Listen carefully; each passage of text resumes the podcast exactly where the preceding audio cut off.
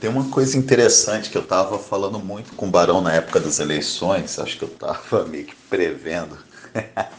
eu olhava, eu vi muitos maridos e esposas brigando, às vezes porque os dois até estavam apoiando do Bolsonaro, eram olavetes, estavam lutando contra a esquerda, só que, por exemplo, alguém tinha algum amigo que era esquerdista, aí o outro lá, é, o marido ou a esposa reclamava e brigava, porque queria que, sei lá, é, ah, bloqueia, corta amizade, não sei o quê, porque essa pessoa às vezes nem era esquerdista, mas tinha criticado o Bolsonaro, ou talvez votado em outra opção.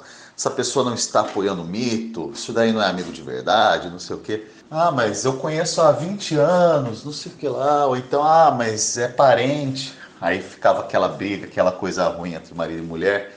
Eu fiquei sabendo que teve muito disso, né? Na época das eleições, os ânimos estavam muito acirrados e aí muito exaltados e tudo mais, né? E me veio aquela teoria. Com as eleições vai se ter no Brasil uma cucocracia, na verdade. É, nós estávamos, eu vi que nós estávamos caminhando para o que eu chamo de passarinhismo cultural. Por que passarinhismo? Pelo seguinte motivo, passarinho, o que, que um cuco é? É um passarinho, né? É uma ave. O Barão costuma usar o termo ave rara, que não é tão rara. Mas, então, é, é uma coisa que se via muito na época do Facebook. A mulher casada lá, os dois, ah, mito, não sei o quê.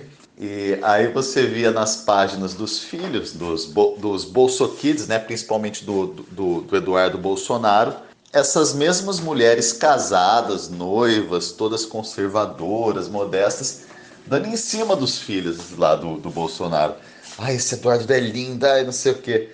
Enquanto o marido, sem saber de nada, inocentemente, eu vou fazer campanha de graça. E aí eu comecei a zoar. Enquanto o marido, o passarinho, faz campanha de graça pro mito, ele deixa a esposinha sozinha em casa e chega o gavião.